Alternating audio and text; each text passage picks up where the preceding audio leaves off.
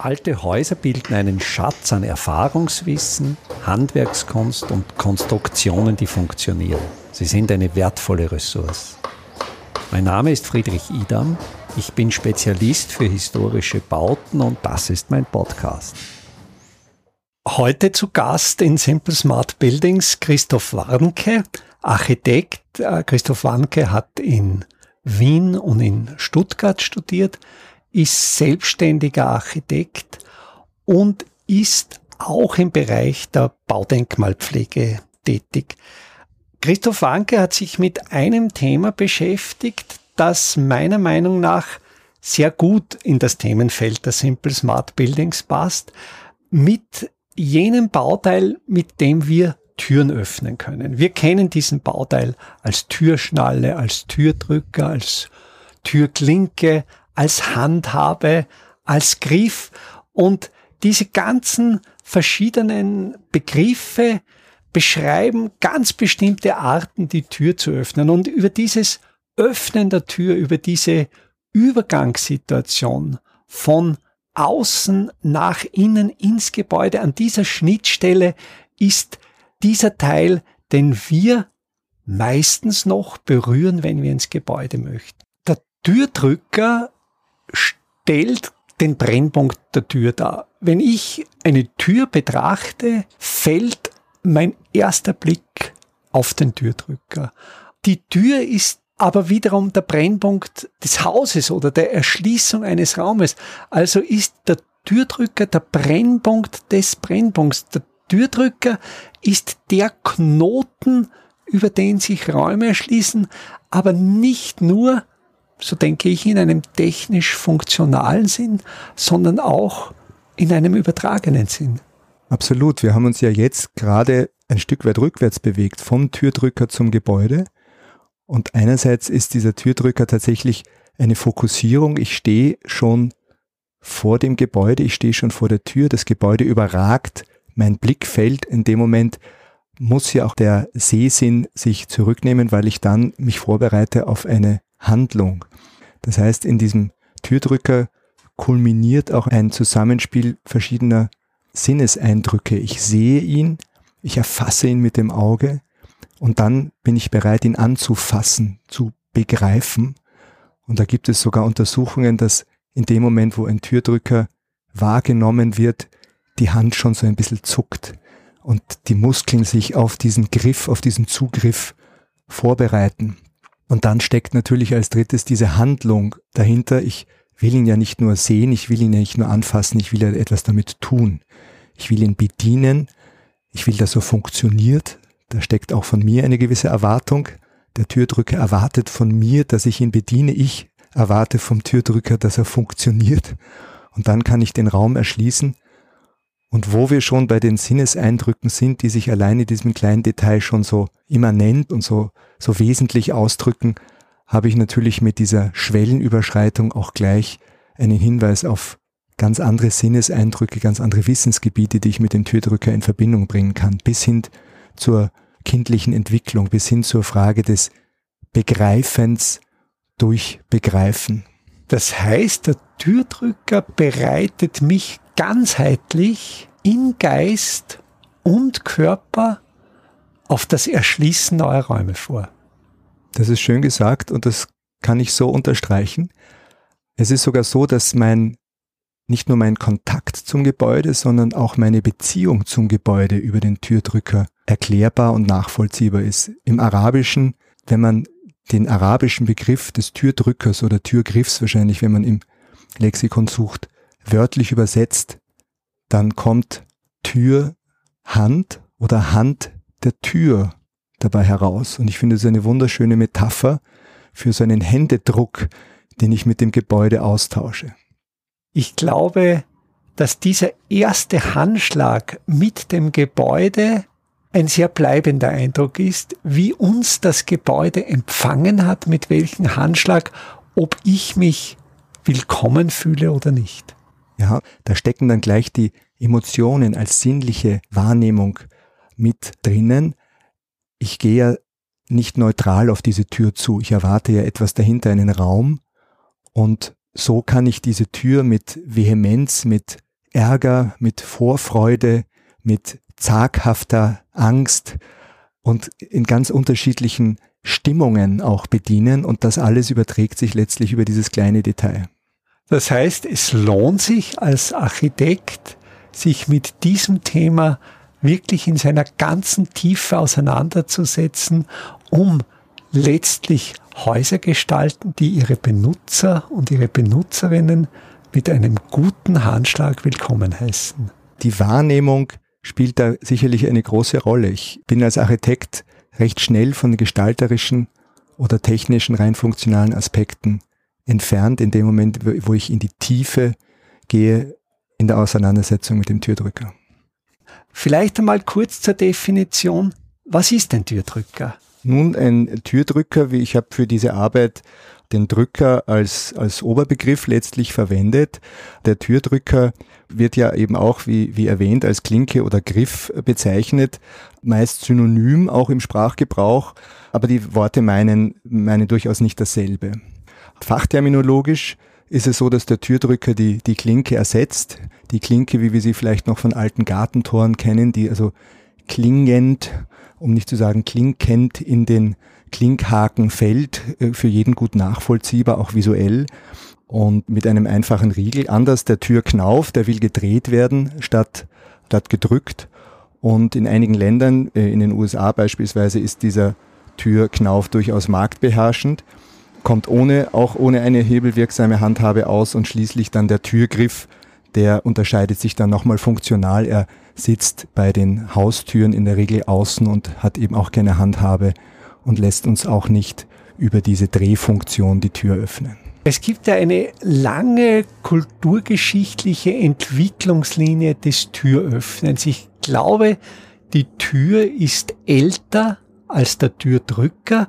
Der Türdrücker kommt ja erst in einer entwicklungsgeschichtlichen Phase, als es schon Schlösser gab Entweder sind es Aufsatzschlösser, Mauskastenschlösser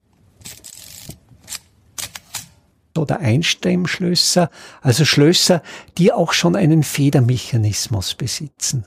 Was mir dazu einfällt, ist, dass wir heutzutage, und das ist vielleicht auch dann aus dieser Entwicklung entstanden, bei der Tür, wenn man mal vom Türblatt und den Bändern ausgehen, die als gegeben nehmen, in der reinen Öffnungs- und auch Verschlussfunktion inzwischen drei verschiedene Produkte haben, die in der Regel auch von drei verschiedenen Herstellern zu beziehen sind. Also wir haben tatsächlich den Beschlag, ich sage jetzt, Türdrücker, der aus zwei Teilen besteht, nämlich dem Drückerteil und dem Lochteil, die so über den Vierkant ineinander gesteckt werden. Eben über das Einsteckschloss ist es häufig oder Einstemmschloss. Da ist diese Schloss Nuss, die sogenannte, wo der, wo der Drückerstift der Vierkant durchgeschoben wird und um den Mechanismus auszulösen. Und damit bediene ich die Falle, die sogenannte Falle. Das ist dieser kleine auch Metallwinkel, der da in den Türrahmen hineinfahrt. Und den Profilzylinder für das eigentliche Schloss, den, das ich mit dem Schlüssel bedienen kann, das ist dann wieder ein dritter Teil, der da hineingeschoben wird in das Steckschloss. Also letztlich habe ich den Türdrücker so ein bisschen entbunden von der, von der Hauptfunktion. Er ist jetzt ein Beschlag, den ich als Architekt eben auch oft aus irgendwelchen Katalogen dann herausziehe und mir nur noch die Frage stelle, ist es Messing, ist es Alu, ist es Edelstahl?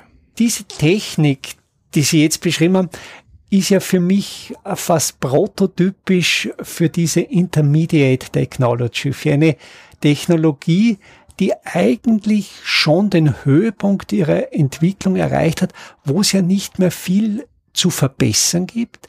Eine Technologie, die, so denke ich, zumindest für unsere Generation noch selbsterklärend ist. Also wenn ich eine Tür und einen Türdrücker sehe, weiß ich intuitiv, wie der zu bedienen ist und ich bediene den Türdrücker mit Muskelkraft.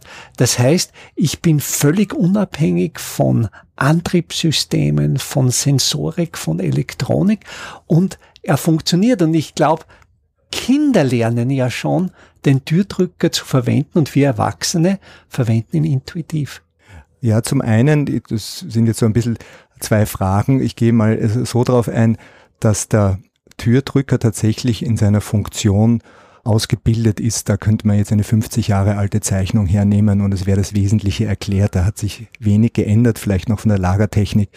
Ansonsten ist dieses Produkt, dieser, dieses Element der Tür nicht mehr verändert worden. Der zweite Punkt, die Frage des Begreifens, vielleicht schon im kindlichen Alter und in dem Begreifen stecken ja zweierlei Begreifen drin. Das eine ist das haptische Begreifen mit der Hand und das andere ist das Begreifen, was kognitiv, also im Kopf stattfindet, ja. im Gedächtnis. Das möchte ich gern aufnehmen, weil der Schwerpunkt meiner Auseinandersetzung mit dem Türdrücker weniger der der mechanischen Funktion oder einer, einer geschichtlichen, einer historischen Auseinandersetzung ist, sondern eher einer phänomenologischen, nämlich die Frage der Wahrnehmung, die sich um den Türdrücker rankt. Nimmt man den Türdrücker in seiner Bedeutung für, für menschliches Verhalten wahr, so führt er dann recht schnell über diese eigentliche mechanische Funktion oder das Detail einer architektonischen Gestaltung hinaus und öffnet Räume zu anderen Wissensgebieten. Und diese laden dann regelrecht wieder zum Überschreiten von Schwellen ein. Also das heißt, der Türdrücker bietet vor allem Anlass zur Beschäftigung mit Wahrnehmung. Da könnten wir an einigen Punkten einsetzen. Für mich ist ja das, was Sie jetzt vorher gesagt haben, dieses Öffnen neuer Räume hat für mich der Türdrücker die ganz spezifische Qualität der Selbstbestimmtheit. Also der Nutzer, die Nutzerin kann selbstbestimmt diesen Raum erschließen und ist nicht von irgendeiner Technologie abhängig. Das ist auf jeden Fall so und ich habe zwischen diesen zwischen dieser Erfahrung, die ich im, im Laufe meines Lebens mache, weil ich wahrscheinlich und jeder andere auch äh, jeden Tag mit diesem Türdrücker sich beschäftigt, ob, ob nebensächlich, ob beiläufig oder ob ganz bewusst. Mit dieser Erfahrung habe ich ja einen ganz klaren körperlichen Bezug auch zum Türdrücker, zur Tür, zum Gebäude, letztlich auch zum Grund, auf dem das Gebäude steht. Also wenn ich diesen Handlungsablauf mir tatsächlich einmal ganz bewusst vor Augen führe und das in Ruhe Schritt für Schritt durchgehe, dann geht es da ganz viel auch um Koordination, um Gleichgewichtssinn, um ein Spüren meiner Hand am Drücker, um das Spüren vielleicht einer Tür, die ein bisschen klemmt. Ich kann mich, letztgültig kann ich mich erden, weil ich die Tür, die da auf dem Boden vielleicht hängen bleibt, dann auch wieder spüre und damit andere Teile des Gebäudes und nicht nur dieses kleine winzige Detail. Also ich habe jetzt in der Erinnerung, ist für mich jetzt ein Bild entstanden, frustrierende Erlebnisse mit Türdrückern. Für mich ist die erste Frustrationsebene, wenn ich den Türdrücker nach unten drücke und merke dann, die Tür ist versperrt und eine noch höhere Frustrationsebene ist für mich, wenn der Türdrücker fix montiert ist. Es gibt Türen, wo der Türdrücker oft aus Symmetrie oder aus irgendwelchen Gründen zwar montiert ist, aber so montiert ist, dass er sich nicht drücken lässt. Da schwingt für mich mit, eigentlich, wenn ich einen Türdrücker betätige, ist für mich diese ganz intensive, archaische Erwartung, dass ich ihn nach unten drücken kann. Selbstverständlich. Also im besten Fall ist es ein Staunen. Äh, so wie Sie es gerade angesprochen haben, ist tatsächlich die Frustration mit dem Spiel. Und da zeigt sich, dass in dieser Wahrnehmung auch die Emotionen eine Rolle spielen. Ich bin eben nicht nur das Bedienelement im Handlungsablauf des Türöffnens, sondern ich bin ein Mensch mit unterschiedlichen Stimmungen. Und so kann sich ja auch jeder erinnern, wie er verschiedene Räume schon in seinem Leben geöffnet hat. Das können große prachtvoll beleuchtete Säle gewesen sein, vielleicht Türen als Kind, die er nicht hätte öffnen sollen oder wo er jemanden überrascht oder ein dunkles Zimmer, wo ich dann erstmal nach dem, nach dem Lichtschalter suche. Also diese Emotionen, die mit der Raumerschließung einhergehen, die sind schon auch stark mit diesem haptischen Erlebnis, mit diesem anderen Sinneseindruck verbunden, weil oft habe ich ja den Türdrücker noch in der Hand, während ich ja in der Tür stehe. Es gibt ja immer mehr Berührungstabus. Ich erlebe auch manchmal im Umgang mit Kindern, dass man Kindern sagt, sie dürften etwas nicht angreifen. Ich glaube auch in der Architektur, dass nur schauen und nicht angreifen, nicht das erspüren, nicht das erfüllen. Und da ist der Türdrücker die ganz große Ausnahme. Der Türdrücker ist das Element, für das es natürlich überhaupt keine Berührungstabus gibt, wo ja die Berührung erwünscht ist. Und Oft ist ja der Türdrücker für uns moderne Menschen, abgesehen jetzt von unseren Fußsohlen, der einzige haptische Kontakt zu einem Gebäude.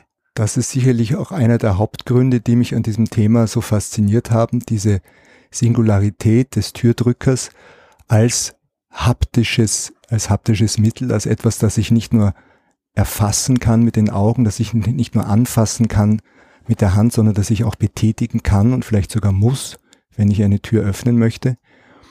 Das Thema des Anfassen dürfens ist beim Türdrücker evident. Ich muss ihn ja anfassen, um die Tür zu öffnen.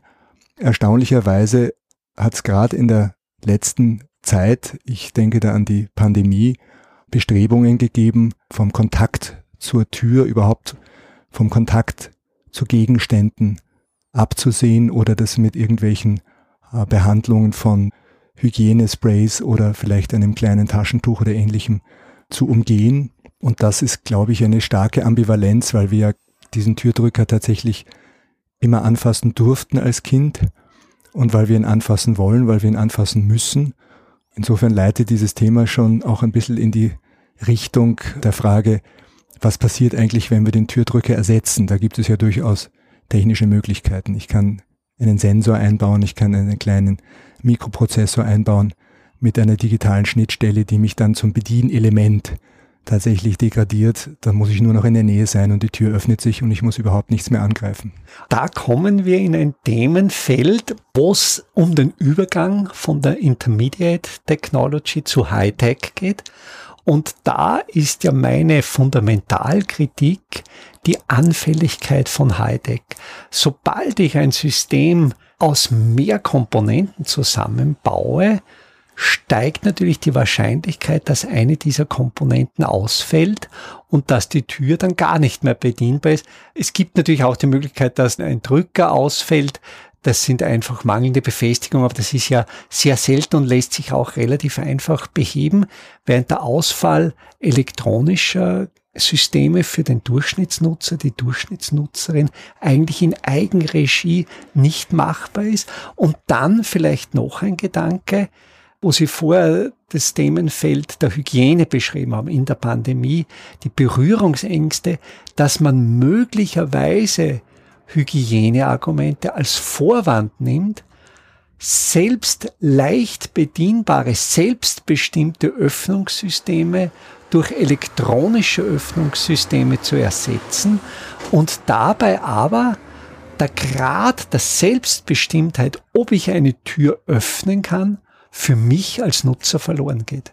Ich glaube, ganz wesentlich ist, dass, und da stimme ich überein, dass die Funktion eines solchen von mir angesprochenen Mikroprozessor-Elements, einer Blackbox, wie es manchmal genannt wird, weil es so anonym ist, weil es auch so neutral ist, weil ich muss ja erst mit einer Funktion belegen, die schauen immer gleich aus, die Chips. Und dann habe ich irgendeine digitale Schnittstelle und dann ist es heute die Funktion Tür öffnen oder der Sensor wird angeschlossen, aber dass ich diese Funktion in der Regel ja nicht verstehe. Das heißt, ich stehe dann vor einer Tür und ein ganz wichtiges Bedienelement ist erklärungsbedürftig.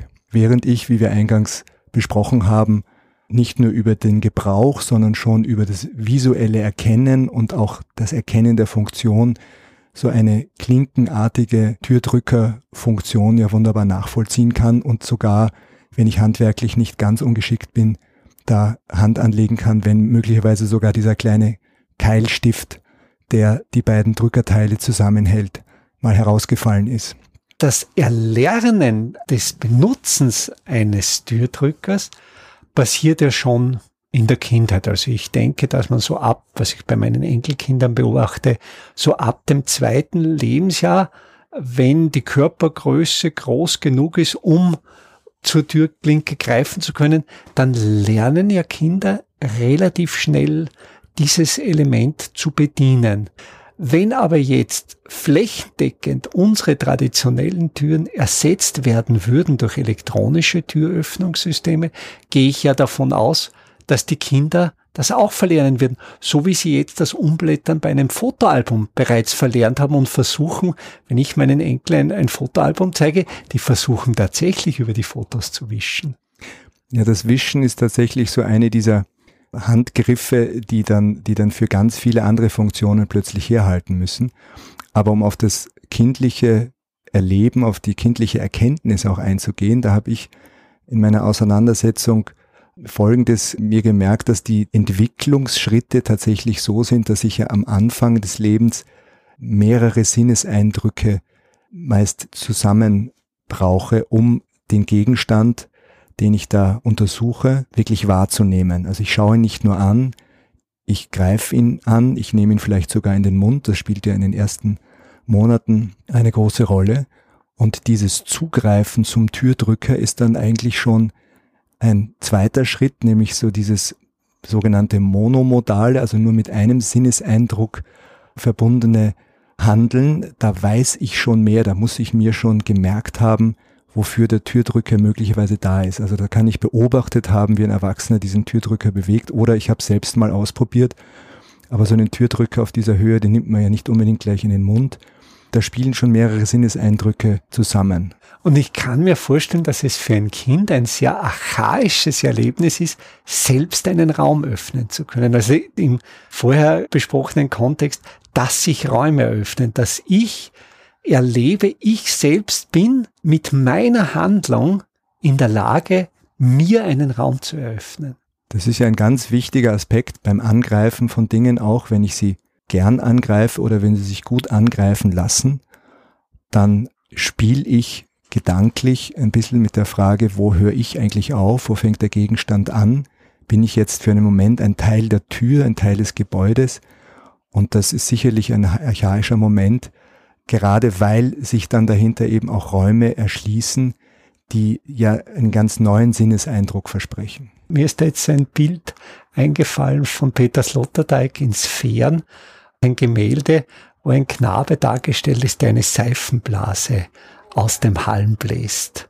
Und da ist auch die Frage, wo ist der Knabe jetzt? Und er sagt, er ist möglicherweise in der Seifenblase, weil er so fasziniert ist von der Erzeugung der Seifenblase, dass er dazu in der Lage ist und er fliegt dann quasi in Gedanken mit dieser Seifenblase fort.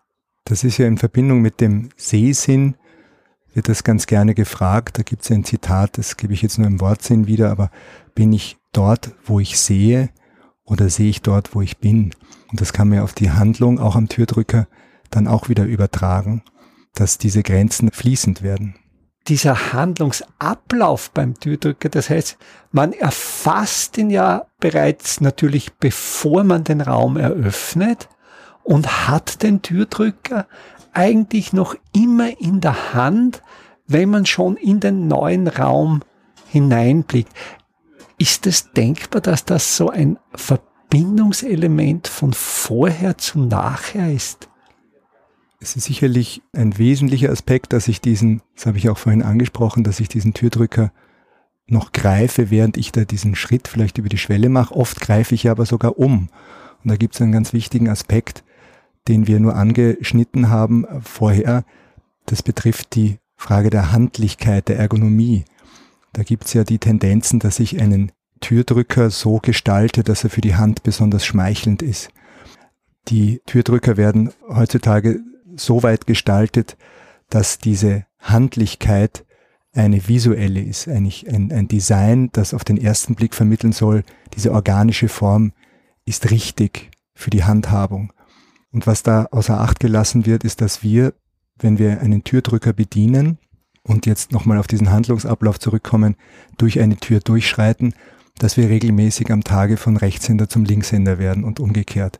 Das heißt, ich muss bei einem Türdrücker, den ich designe für eine Innentür, immer an den Opponenten auf der anderen Seite denken, dieses Spiegelbildliche. Und das geht dann beim Design schon mal leicht in die Hose, weil wenn ich dem der Hand zu nahe komme in der Form, dann lässt sie sich nicht mehr so leicht greifen auf der anderen Seite und dann ist dieses Umgreifen im Spiel und dann komme ich irgendwann auch in Koordinationsschwierigkeiten. Also das heißt, diese sogenannten Universalgriffe, die eigentlich dieses organische sich der Hand annähern, nicht so stark in sich tragen, die sind in der Regel bei der Handhabung viel selbstverständlicher. Und da vielleicht auch meine Kritik, es gibt ja nicht die Hand, sondern es gibt unzählige individuelle Hände und was vielleicht für eine Hand. Also wenn ich jetzt so das Extrem denke, ich forme meine individuelle Handhabe, indem ich einen Klumpen Ton nehme, diesen Klumpen Ton zusammenpresse und dann ist meine Handform in diesem Klumpen Ton abgebildet, die stimmt ja nur für mich. da hat schon mancher, wie angesprochen hat, schon mancher Gestalter es übertrieben, ist vielleicht von seiner Hand ausgegangen. Und es gibt so ein paar grundlegende Dinge, die man beachten kann und muss beim Gestalten von Türgriffen. Da gibt es Aspekte, die gehen bis auf die Steinzeit zurück, dass man einen, einen Faustkeil sieht man auch an, wo der Daumen und wo der Zeigefinger gewesen ist.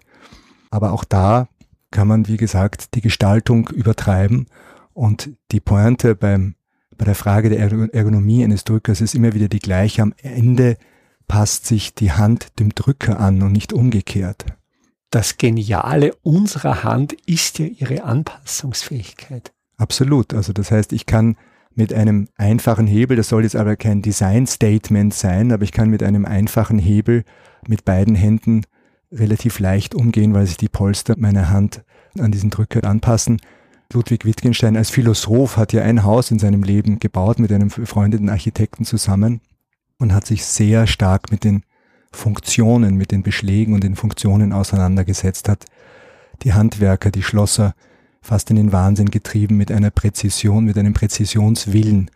Und dieser sogenannte Wittgenstein-Griff, der eigentlich auf einen ganz alten, archaischen Griff zurückzuführen ist, ein gebogenes Stück Metall, das also eigentlich ein Rundeisen, das im Rundeisen Feuer um 90 Grad gebogen um 90 Grad ge gebogen wird und am Ende abgerundet ist, um eben diese Handhabe tatsächlich als Hauptmerkmal des, des Türdrückers auch zu zeigen. Und das Bestreben Wittgensteins, es wird ihm nachgesagt, das Ding hinter seiner Funktion verschwinden zu lassen. Also er war da bestrebt, diese Funktion in den Vordergrund zu stellen und war auf der Suche nach dem ultimativen, ja fast unsichtbaren Türdrücker und hat allerdings übersehen, dass und wir haben es ja angesprochen, dass in der Erfahrung des Greifens und in der Erfahrung der Funktion, die ich da mit meinem Greifen beim Türdrücker auslöse, auch ein Aufforderungscharakter liegt. In dem Moment, wo ich auf die Tür zuschreite, die Tür lese und sage, auf dieser Höhe erwarte ich jetzt ein Element, das mir dieses Türöffnen ermöglicht, in dem Moment spricht dieser Türdrücker zu uns. Das ist eine Signalwirkung, die ich ihm nicht abdesignen kann und wenn ich es noch so einfach gestalte. Also das ist ja letztlich der, das Bestreben Wittgensteins ist ja das Form follows Function in Reinkultur. Ich denke, recht weiter kann man nicht mehr reduzieren. Vielleicht die Kalotte am Ende, die Kugelkalotte am Ende müsste nicht sein, aber sie macht den vielleicht sympathischer. Sie lässt uns nicht befürchten, dass wir uns am Drücker verletzen könnten. Das ist ja ein wesentlicher Aspekt, dass ich beim Drücker nicht nur die Hygiene, sondern auch die Frage des Hängenbleibens. Es gibt vom, vom Alva Alto gibt es ein wunderbares Designbeispiel, wo er in einem Sanatorium einen Türdrücker zum Türblatt zurückgebogen hat. Am ist Ende. in dieser berühmten Lungenheilanstalt? Ja, in der Lungenheilanstalt in Paimio und sogar in einer Schiene geführt, damit ich auf keinen Fall mit diesen weiten Kitteln oder auch Arztkitteln dort hängen bleibe, wenn ich die Tür bediene.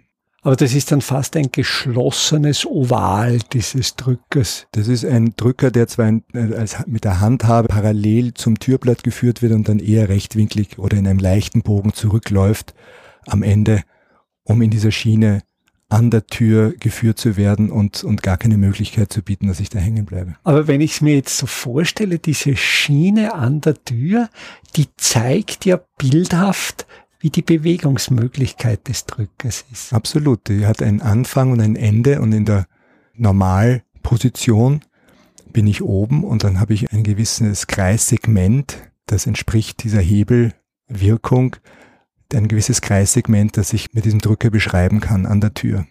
Andere Elemente, wir haben es am Beginn des Gesprächs angesprochen, sind etwa der Türknauf. Beim Türknauf gibt's den fixen Knauf, wo ich ja schon abhängig bin, ob mir jemand die Tür öffnet. Das ist der Klassiker bei Haustüren. Ich läute an und der Mieter, die Mieterin der Wohnung erlaubt mir, wenn sie will, durch Freigabe das Öffnen der Tür. Es kommt diese elektrische Ton und ich drücke auf. Und dieser Knauf ist ja fest, ist undrehbar. Und dann gibt's noch die Drehknaufe. Und da denke ich aber, fällt es mir oft schwer zu unterscheiden, welche Art von Knauf es ist. Also es erschließt sich vielleicht kontextual bei Haustür oder Innentür. Aber für mich ist irgendwie Knauf oder Drehknauf eher verwirrend. Na, man wird einen Drehknauf, so wie wir ihn vom amerikanischen Markt kennen, wo er immer noch marktbeherrschend ist, eher an Innentüren finden. Also ein Drehknauf an einer Außentür ist schon von der, von der Sicherungsfunktion relativ unterbestimmt. Ich werde an einer Außentür, an einer Haustür eher einen Griff finden. Das sind ja auch oft so Stoßgriffe, die dann vertikal orientiert sind. Und da spielt dann tatsächlich der Schlüssel wieder eine große Rolle, weil ich eigentlich die, die eigentliche Türöffnung, ich habe dann ja keine Falle, die ich bedienen kann von außen, nur von innen. Die bediene ich, ich über den Zylinder. Ich muss dann den Riegel ja. bedienen über den Zylinder. Und dieser Türknauf, der Drehknauf, der in Amerika, wenn man den Meldungen, die man so lesen kann, Glauben schenkt, ein bisschen zumindest Konkurrenz bekommt, weil auch dort versucht man Barrierefreiheit im Bauen zu berücksichtigen und dieses Detail, das sich da so breit gemacht hat, ist doch relativ schwer zu bedienen. Man denke nur an leicht ölige Hände oder wenn man in der Küche ein bisschen nasse oder vielleicht von, von irgendeinem, von irgendeiner Zutat angefeuchtete Hände hat, dann ist dieser Türdrehknauf schon schwer zu bedienen. Er hat den Gimmick, sage ich mal, dass er in beide Richtungen diese Falle bedient, aber die Handhabe ist für all die Situationen, wo ich vielleicht sogar mal meinen Ellenbogen oder die Kiste, die ich gerade trage, einsetze, natürlich im Hintertreffen.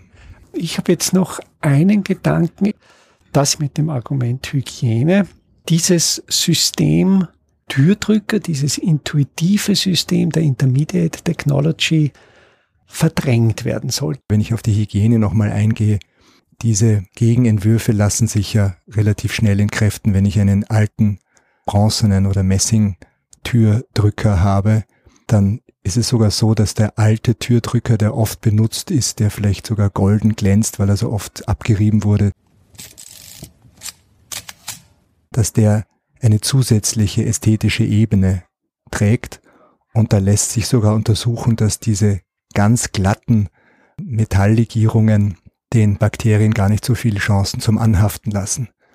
Da könnte man sogar einen Seitenhieb auf den Kunststoffdrücker loslassen. Also in dem Moment, wo ich den zerkratze, habe ich also wunderbare Furchen, wo sich alles Mögliche hineinarbeitet und hängen bleibt. Das sieht dann auch nicht wirklich schön aus. Also ein, ein Kunststoffgriff vielleicht in weiß oder in irgendeiner Farbe, der abgenutzt ist, ist wirklich hässlich und sieht schon unhygienisch aus, den will ich nicht angreifen, aber einen alten Türdrücker, der glänzt, der seine Funktion und seinen oft vollzogenen Gebrauch zeigt, der ist nicht nur schön, der ist auch hygienisch durchaus über, über den Zweifel erhaben. Und ich glaube, er besitzt dadurch noch einen zusätzlichen Informationsaspekt, dass er förmlich zur Benutzung einlädt, dass das von vielen anderen Menschen bereits benutzte Objekt mir durch den Glanz einfach die unterbewusste Information gibt, hier bin ich richtig. Das ist ja oft bei Doppeltüren so, wo es quasi einen Stehflügel gibt, der nur ganz selten benutzt wird, der aber aus Symmetriegründen auch einen Drücker montiert hat. Und dann gibt's den G-Flügel, der häufig benutzt wird. Und durch den natürlich häufigeren Gebrauch des G-Flügels ist dessen Drücker natürlich wesentlich mehr benutzt, ist glänzender und ich weiß intuitiv, was der Türflügel ist, der mir den Raum öffnet. Gehen wir gern nochmal auf diese Signalwirkung ein. Das ist dieser Aufforderungscharakter, von dem ich sprach.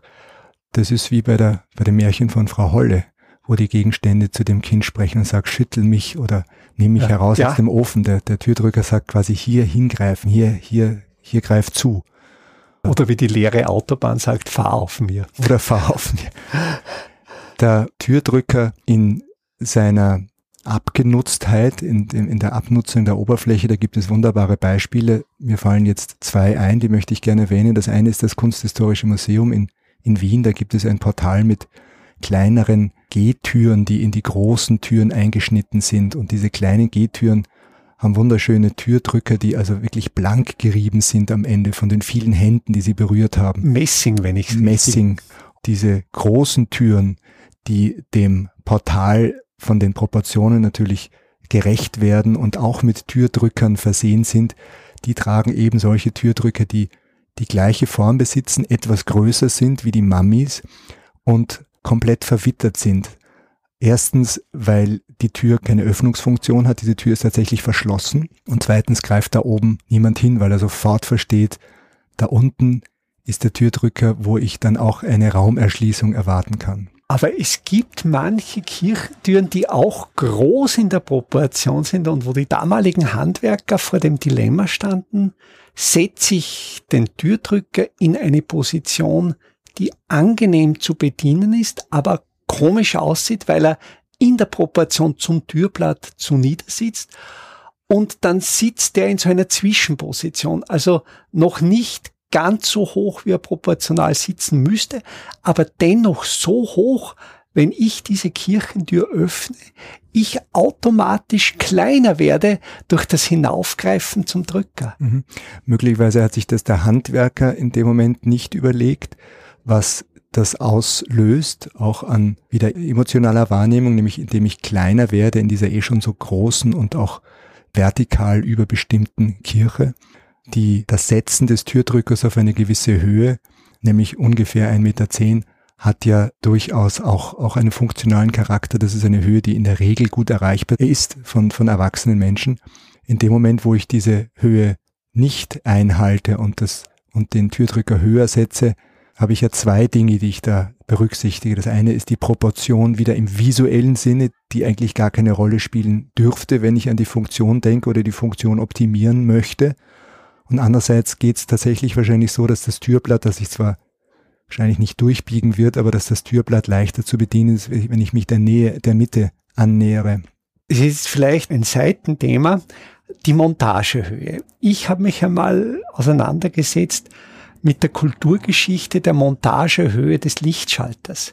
Jetzt sitzt er der auf den genannten ungefähr 110 Zentimetern. Frühe Lichtschalter aus Bakelit aus der Zeit der Einführung der Elektrizität aus den 1910er, 1920er Jahren, die sitzen, wenn sie noch in Originalposition sind, sehr hoch. Also die sind oft im Meter 20, Meter 30, Meter 40 Bereich. Ich interpretiere das so, dass damals die Elektrizität neu, gefährlich, teuer war, so dass man den Gebrauch der Lichtschalter, den Gebrauch durch die erhöhte Position erschweren, möglicherweise sogar leicht tabuisieren wollte. Die niederste Position der Lichtschalter nehme ich wahr in den 1970er Jahren kurz vor dem Ölpreisschock. Da sind die oft heruntergewandert teilweise auf 80, 90 Zentimeter. Vielleicht ist das jetzt eine Scheinkausalität, aber ich interpretiere es so, dass man auch Nutzung oder Zugänglichkeiten, dass man möglicherweise mit einem erhöht sitzenden Türdrücker, bewusst erhöht gesetzten Türdrücker, den Eintritt in einen Raum unterbewusst tabuisieren könnte. Das kann man, also ich kann erstens mal nachvollziehen, diese Frage der erhöht gesetzten Steckdosen, weil der Strom ja meist auch über, über die äh, oberen Bereiche der Wand geführt wurde. Also von oben musste ich immer eine Stichleitung runterführen und die habe ich dann vielleicht auch entsprechend kürzer gemacht. Die Frage, wie nah ich der Elektrizität, dem, dem Schalter komme, hat da tatsächlich oder nachvollziehbar eine Rolle gespielt. Vielleicht wollte man ein bisschen aus dem, aus dem Gefahrenbereich herauskommen. Diese Frage der umgedrehten Signalwirkung des hier nicht hinein. Dafür gibt es sehr klare Beispiele, die sind auch hier und da nachahmenswert. Das spielt tatsächlich oft eine Rolle bei diesen zweiflügeligen Türen, wo ich einen Gehflügel und einen Stehflügel habe, vor allen Dingen dort, wo Geh- und Stehflügel gleich breit sind, also wo ich die Öffnungsflügel aus der Ferne miteinander verwechseln könnte. Und da sieht man recht häufig, dass inzwischen der Drücker des Stehflügels vertikal montiert ist. Also der sagt mir auf den ersten Blick beim Erfassen, noch bevor ich anfasse, hier vergreifst du dich. Und ich denke, das ist eine der Kernaufgaben der Architektur und des Designs, dass wir ohne Hinweisschilder auskommen, dass wir Bauteile, Elemente so setzen, dass an den Benutzer, an die Benutzerin die unterbewusste Information kommt intuitiv, wie verwende ich dieses Objekt, wie benutze ich letztlich das Gebäude. Ich möchte auch nochmal auf diesen Aspekt des Zurücknehmens, des Vermeidens von Türdrückern eingehen. Es gibt ja durchaus schon Bestrebungen, die Schalter, die Bedienelemente, die Handhaben im Gebäude zu vermeiden, wirklich zurückzulassen. Da werden mitunter sogar gestalterische Aspekte in den, in, in, in Raum geführt, weil das störende Elemente sind. Also ein bisschen wie der Karies am weißen Zahn, wenn ich dann da immer so, so komische kleine Sachen herumstehen und sitzen habe. Das lässt sich natürlich bewerkstelligen. Das geht ja dann bis zu einer Sprachsteuerung. Das berühmte Geschoss 1 Licht aus. Nein, Geschoss 1 Licht 3 aus. Ah nein, Geschoss 1 hinterer Bereich Licht 3a aus. Also da kann man dann noch üben. Diese Ansätze haben oft zu tatsächlich, deswegen habe ich das eben auch etwas persifliert, zu ganz abstrusen Situationen geführt, weil ich nicht nur die Erfahrung des Gebrauchs, des unmittelbar körperlich auch spürbaren Gebrauchs versuche aus der Welt zu schaffen, sondern weil ich die Beliebigkeit der Bedienung eines neutralen Systems dann auch auf so einfache Simple Smart Gegenstände herunterbreche. Und dieser Versuch ist zum Scheitern verurteilt, würde ich sagen, wenn man versucht, das aus allein diesem Grund anzusetzen. Ich danke für das Gespräch. Herzlichen Dank. Für unsere Hörerinnen und Hörer, die sich in das Thema noch weiter vertiefen möchten, Christoph Wanke hat seine Gedanken auch schriftlich formuliert und in den Show Notes zu dieser Episode finden Sie auch eine Downloadmöglichkeit dieses Textes Alles im Griff. Christoph Wandke hat sich als Hörer des Podcasts Simple Smart Buildings gemeldet und das soll auch Aufforderung an Sie sein, wenn Sie glauben, Sie möchten etwas zum Thema Simple Smart Buildings erzählen, dann melden Sie sich. Ich freue mich, möglichst viele Leute in diesem Podcast begrüßen zu können. Einfache, aber schlaue Handwerkstechniken können Sie jetzt auch in der Praxis erlernen. Im Rahmen der Kulturhauptstadt Europas 2024 Bad Ischl bieten wir Ihnen im Salzkammergut heuer Workshops zu Arbeitstechniken der Simple Smart Buildings an. Es wird dabei ums Kalkbrennen, Kalklöschen und den gekonnten Umgang mit Kalkmörtel gehen.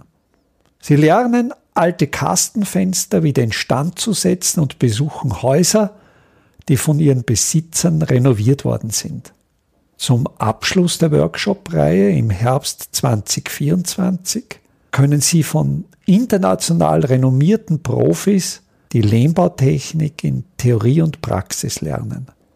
Wir würden uns freuen, wenn wir Sie für den einen oder auch für mehrere Workshops begeistern könnten. Alle Termine den Workshop-Folder zum Download und den Link zur Anmeldung finden Sie auf der Startseite meiner Website www.idam.at.